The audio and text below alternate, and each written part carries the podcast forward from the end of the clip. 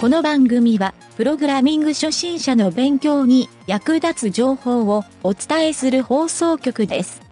はい、どうも。なんちゃってエンジニアのゆげたです。えー古本屋で少し古い技術書が結構格安で売ってるのを見かけますが、中には古くても十分に勉強になるものもたくさんあるので、結構そういうの買うと得した気分になりますね。それではなんちゃってラジオ始まるよ。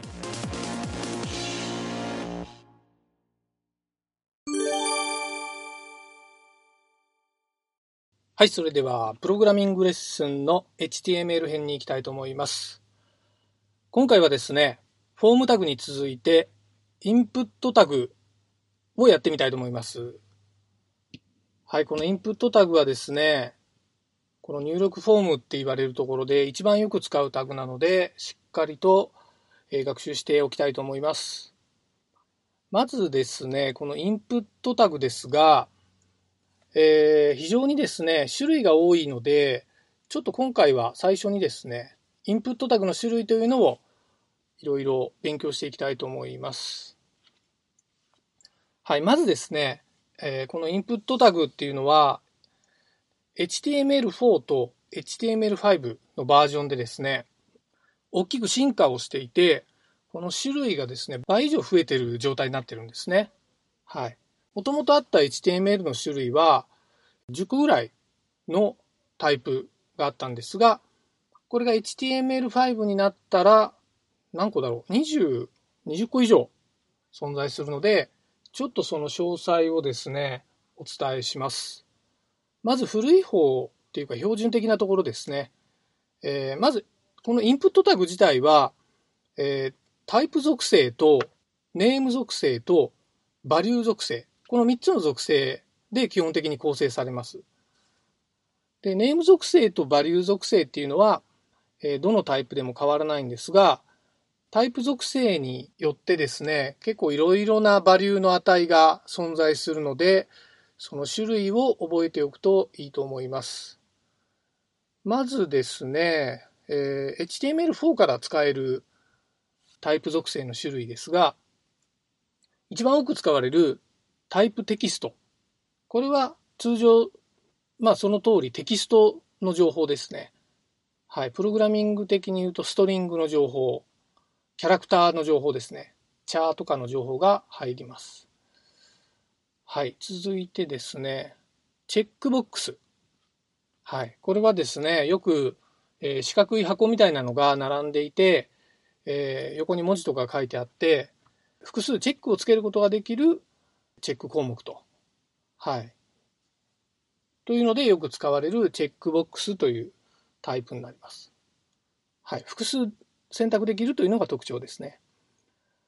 で、続きまして、えータイプレイディオ。はい。ラジオボタンですね。よく言われる。このラジオボタンというのは、同じネーム値のものをですね、セットすると、その中で一つしか選択ができなくなるので、何かのこう、まあ、塾のコースとかを選択するときに、A コース、B コース、C コースで選ぶような場合とか、え何かの質問でイエスかノーかっていう、もう択一の選択の場合に、このラジオボタンというのが使われます。はい。えー続きまして、ヒドゥン。HIDDEN って書くんですけど、これはですね、えー中身はですね、テキストと同じで、テキスト要素なんですけど、ただ画面に表示されない隠し要素になります。はい。システムの連携とかでよく使われる内容になりますね。はい。えー続いてですね、ボタン、 type button。はい、これはですね、サブミットされないボタンっていうことなんですが、実は HTML のこのフォームタグの中にはですね、えーこういうボタンの種類が2つあるんですけど、えーサブミットされるかされないかで基本的に切り分けるといいと思います。はい。ボタンっていうのは見た目がボタンなんですけど、サブミットがされないので、どちらかというとですね、これは JavaScript でコントロールをするためのボタンになります。はい。で、次にですね、タイプイコール submit っていう書き方をすると、これは先ほどのボタンとは逆で、 submit ができるボタン。このボタンを押すと、えー、フォームデータがサーバーに送信されます。はい。続いてですね、タイプイコール image。これはですね、タイプイコール submit と基本的には一緒なんですけど、表示部分がボタンの見栄えではなくて、イメージのですね、URL が指定できるんですけど、その URL で画像のパスが指定できますね。はい。えー、まあ、URL じゃなくてもローカルパスでもいいんですけど、ただですね、このイメージは、えー、見た目はボタンじゃないんですが、 submit と全く同じ仕様になるので、押したらデータがサーバーに送信されます。はい、続きましてはですね、タイプイコールパスワードっていうのがあります。これはまあよく見かける例としては、ログイン画面とかでパスワードを入力すると思うんですが、そこでパスワードの入力のところが不正字になってるケースというか、まあ、大体のパスワード入力が不正字になってるんですけど、えー、あの不正字入力のような見栄えになります。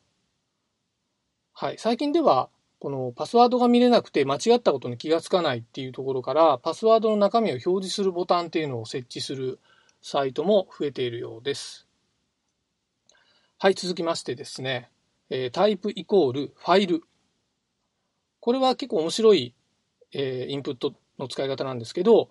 え今使ってるブラウザーがインストールされてる OS の中のファイルをサーバーに送信することができるというタイプになります。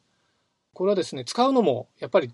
若干難しくてですね、サーバーサイドのプログラムでこのファイルの受け取りの処理を書かないといけないっていうのもあるので、えちょっと難易度の高いタイプだというふうに覚えておいてください。はい。じゃあ、最後になりますが、えー、タイプイコールリセット。はい。これはですね、フォームタグのデータですね。今入力をしている途中だとすると、このボタンを押すと、えー、全部ですね、えー、入力をしていた情報が初期化されます。はい。ページを読み込んだ状態に戻ります。危険なボタンではあるんですが、えー、このボタンがですね、えー、いちいち書き直しをするときとかに役に立つこともあるので、これはですね、ユーザーインターフェースの観点で設置するようにしてください。はい、以上がですね、HTML4 で使えるインプットのタイプの種類になりますね。はい。